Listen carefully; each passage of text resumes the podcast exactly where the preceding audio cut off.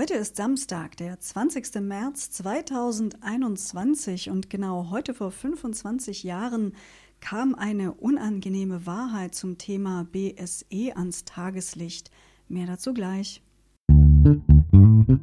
Was geschah heute, vor einem Jahr, vor 10, 50 oder 100 Jahren? Was geschah vor Jahr und Tag?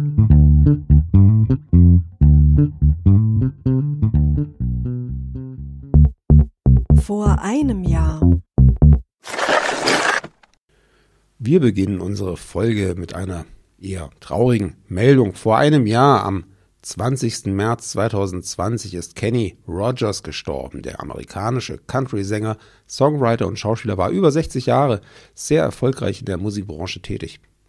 Mit 21 Nummer 1 Erfolgen in den amerikanischen Country Single Charts und über 100 Millionen verkauften Platten zählt er zu den erfolgreichsten Sängern weltweit. Seine bekanntesten Hits sind Ruby, Lucille oder Islands in the Stream. Vor zehn Jahren.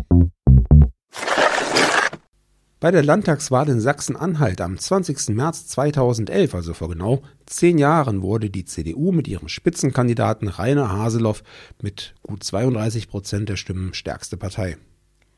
Die Linke mit über 23 Prozent, die SPD mit 21 Prozent und die Grünen mit knapp 7 Prozent zogen ebenfalls in den Landtag ein.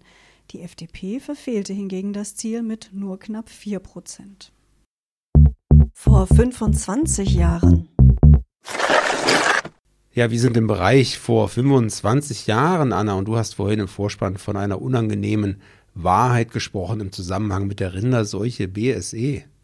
So ist es. Am 20. März 96 räumte die britische Regierung erstmals ein, dass die Rinderkrankheit BSE auf den Menschen übertragen werden könnte. Mhm, ich habe das Ganze noch ein bisschen weiter recherchiert. BSE steht für bovine spongiforme Enzephalopathie. Auf Deutsch heißt das so viel wie bei Rindern auftretende schwammartige Rückbildung von Gehirnsubstanz. Da läuft es mir persönlich jetzt ganz kalt den Rücken runter. Umgangssprachlich wurde das Ganze auch Rinderwahn genannt und ist eine Tierseuche, die gerade in den 90er Jahren für viel Aufregung gesorgt hatte. Ja, und die als Kreuzfeld-Jakob-Krankheit bekannte Variante von BSE kann, so weiß man inzwischen, beim Menschen durch den Verzehr von BSE-verseuchtem Rindfleisch hervorgerufen werden. Diese Krankheit verläuft in vielen Fällen tödlich.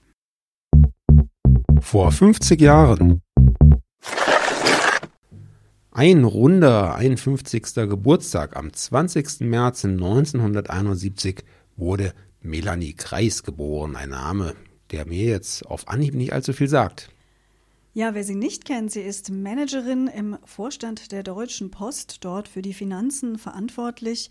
Ja, und alle, die sie nicht kennen, denen sei gesagt, sie wird auf der Forbes-Liste der 100 mächtigsten Frauen der Welt auf Platz 61 geführt. Herzlichen Glückwunsch vor 75 Jahren.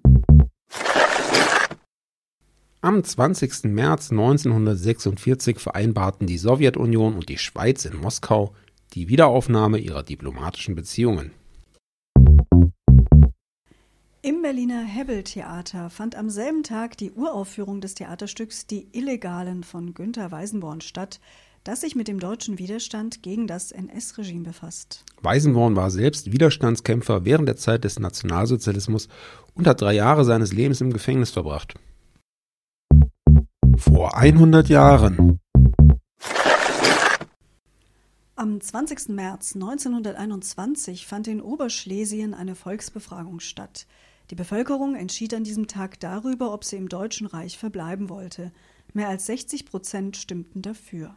Und 18 Jahre später dann lösten deutsche Provokationen im oberschlesischen Gleiwitz den Zweiten Weltkrieg aus. Ich kann mich noch gut erinnern, als BSE sehr aktuell war und äh, täglich in den Nachrichten. Und wenn man das jetzt mit äh, der aktuellen Covid-19-Pandemie vergleicht, fällt einem auch wieder auf, es ist eine Seuche, die vom Tier auf den Menschen übertragen wurde. Ja, das ist richtig. Offenbar würde es uns gut tun, uns von den Tieren ein bisschen ferner zu halten. Ich persönlich habe damals übrigens beschlossen, Vegetarierin zu werden und esse seither auch kein Fleisch mehr. Ja, grundsätzlich ist es natürlich so, dass es aber deutlich einfacher war, sich von BSE fernzuhalten, als sich von Corona fernzuhalten. Es hat ja einfach genügt, kein Rindfleisch mehr zu essen. Ja, kein Rindfleisch esse ich heute auch nicht mehr. Wir bedanken uns für euch fürs Zuhören, freuen uns, wenn ihr auch morgen wieder mit dabei seid. Tschüss sagen Anna und Sebastian. Der Podcast vor Jahr und Tag erscheint täglich neu. Produktion tonbildschau.de Dr. Anna Kugli und Sebastian Seibel GBR. Mit uns können Sie sich hören und sehen lassen.